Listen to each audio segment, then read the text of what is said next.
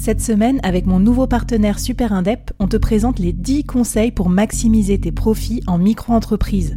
Des conseils pour maximiser tes gains, mais surtout éviter les boulettes administratives. Autant te dire que ça m'aurait plu d'avoir quelqu'un qui me donne ces conseils-là quand je me suis lancée. Je te mets le lien vers ces 10 conseils pépites et un petit cadeau qu'on te réserve avec Super Indep en description de cet épisode.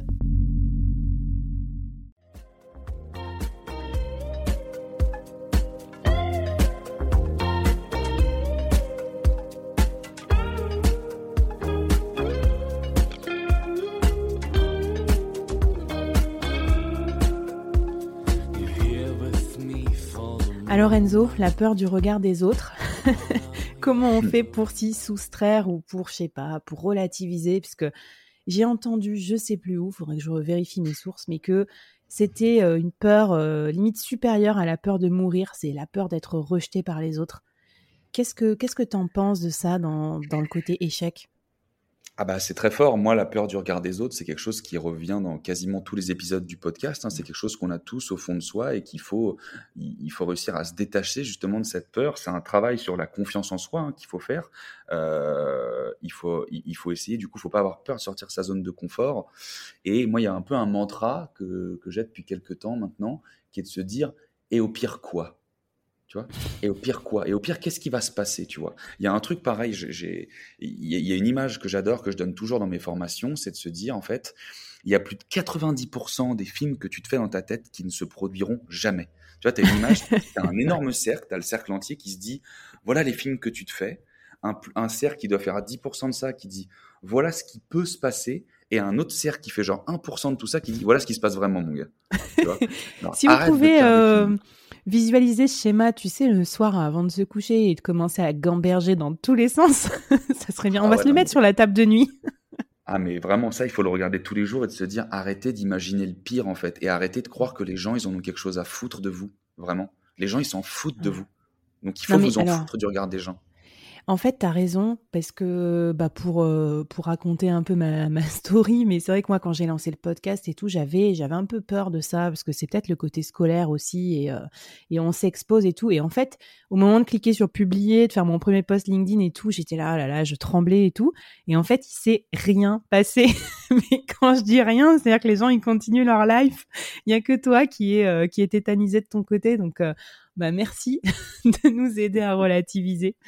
Est-ce que tu as d'autres euh, d'autres tips comme ça pour qu'on voilà, pour qu'on je sais pas qu'on s'émancipe un peu de cette peur euh, cette peur du regard des autres? Bah, c'est de tenter, en fait, c'est juste de tenter des choses, de vous dire que dans la vie, il vaut vraiment mieux des remords que des regrets. Hein. Franchement, euh, arrêtez de vous mettre une pression pas possible, tentez des trucs, n'en ayez rien à foutre, encore une fois, du regard des autres. C'est facile à dire comme ça, mais dites-vous vraiment que les gens, ils sont dans leur vie à tous les jours. On a tous 36 000 trucs à penser.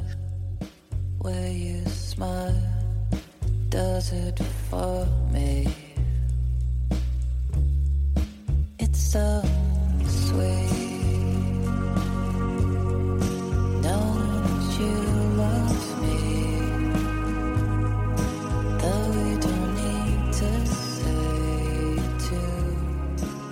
C'est comme les gens qui ont peur. On voit beaucoup de gens aujourd'hui maintenant qui prennent le pas, qui postent sur LinkedIn parce que les gens avaient peur de se mm. faire juger.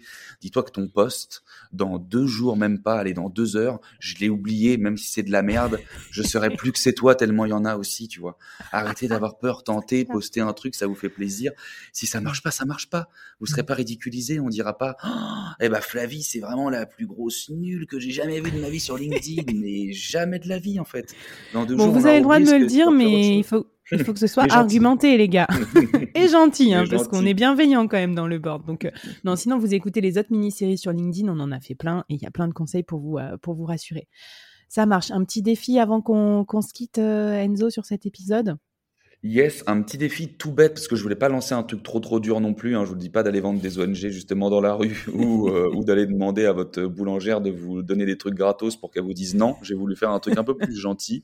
C'est de se dire pendant une journée vraiment totale, dites bonjour et souriez sincèrement à toutes les personnes que vous allez croiser d'un simple regard, tu vois. Que ce soit dans le métro, que ce soit dans la rue, tu vois. Juste, tu croises quelqu'un à un moment donné du regard, même deux secondes, et ben tu le regardes fixement, tu lui souris, tu lui dis bonjour Et juste pour vous rendre compte que tu n'imagines pas la puissance que c'est que la personne quand elle te rend un sourire.